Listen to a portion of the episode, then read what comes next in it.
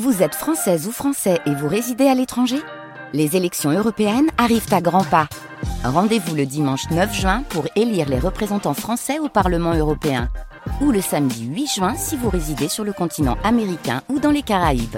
Bon vote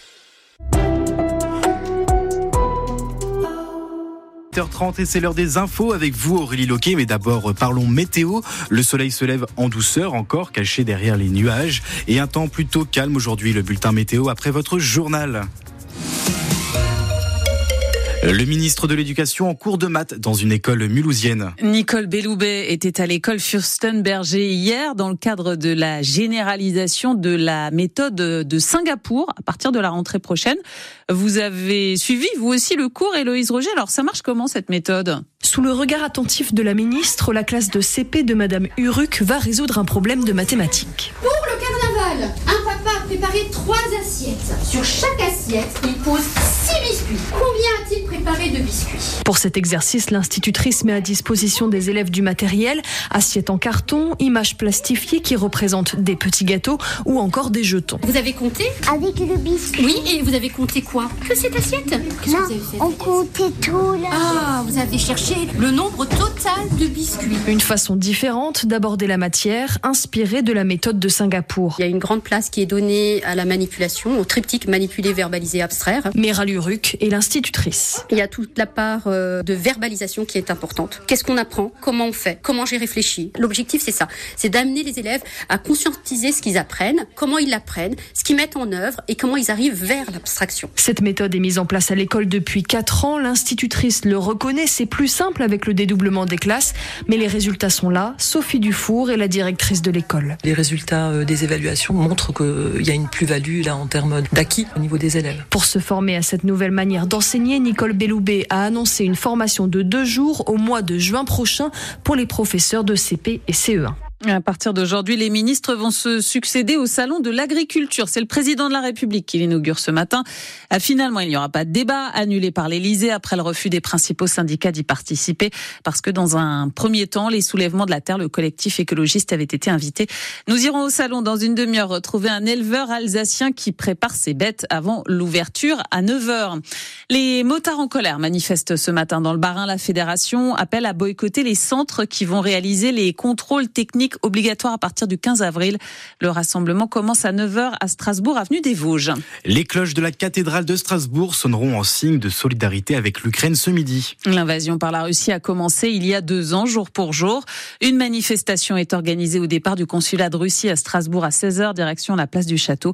Sur le terrain, la guerre s'enlise. Les alliés de Kiev ont annoncé de nouvelles aides militaires et financières plusieurs dirigeants occidentaux seront en Ukraine aujourd'hui.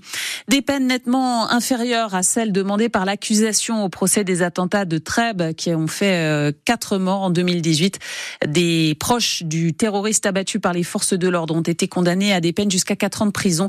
Le procès se tenait devant la cour d'assises spéciale de Paris. Elle se penchera à partir de la semaine prochaine sur euh, les attentats de Strasbourg. Un habitant de Markolsheim écope de deux ans de prison ferme devant le tribunal de Colmar pour avoir cassé le bras de sa petite fille de trois mois. Il n'avait pas supporté ses pleurs. L'autorité parentale lui a aussi été retirée. Son intervention était très attendue. Judith Godrèche a dénoncé les dérives du cinéma français hier au César.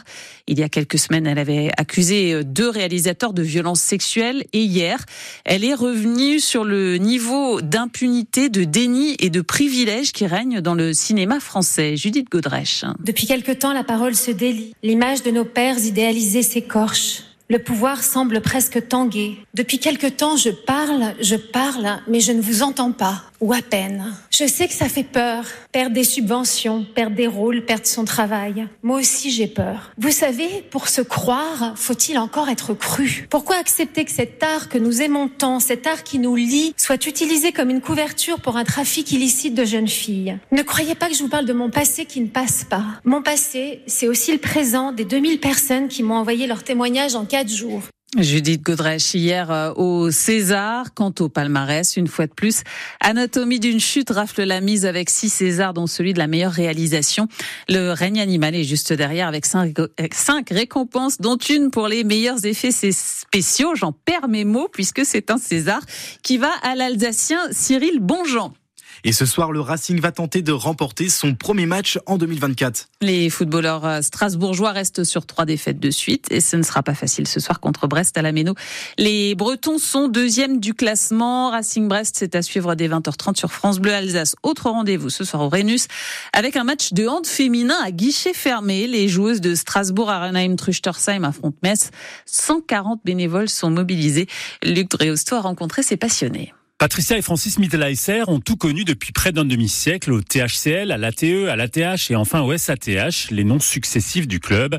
Joueurs, entraîneurs, dirigeants. Ce soir au Rhenus, ce couple de bénévoles gérera deux espaces qui accueilleront un millier de VIP. C'est immense. Hein. Quand on est ici à Truche, on a entre 150 et 200 VIP.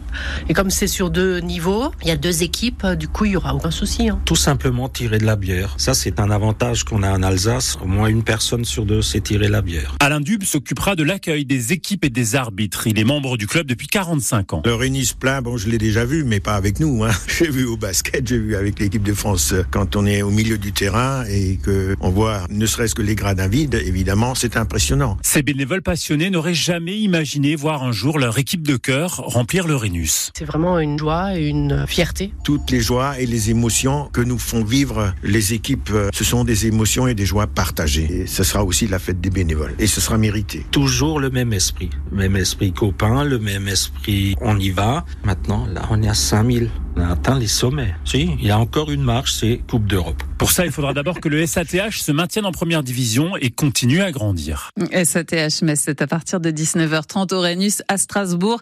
Hier en D2 de hand masculin, Célestat s'est incliné à Ponto 27 à 26. Et puis mise au point du président du Mulhouse Olympique Natation, alors que l'aglo accuse le club d'occuper la piscine publique sans droit ni titre et de ne pas être à jour de ses paiements. Euh, Franck Horter explique que c'est en partie à cause de la M2A justement, qui n'a pas versé les subventions promises.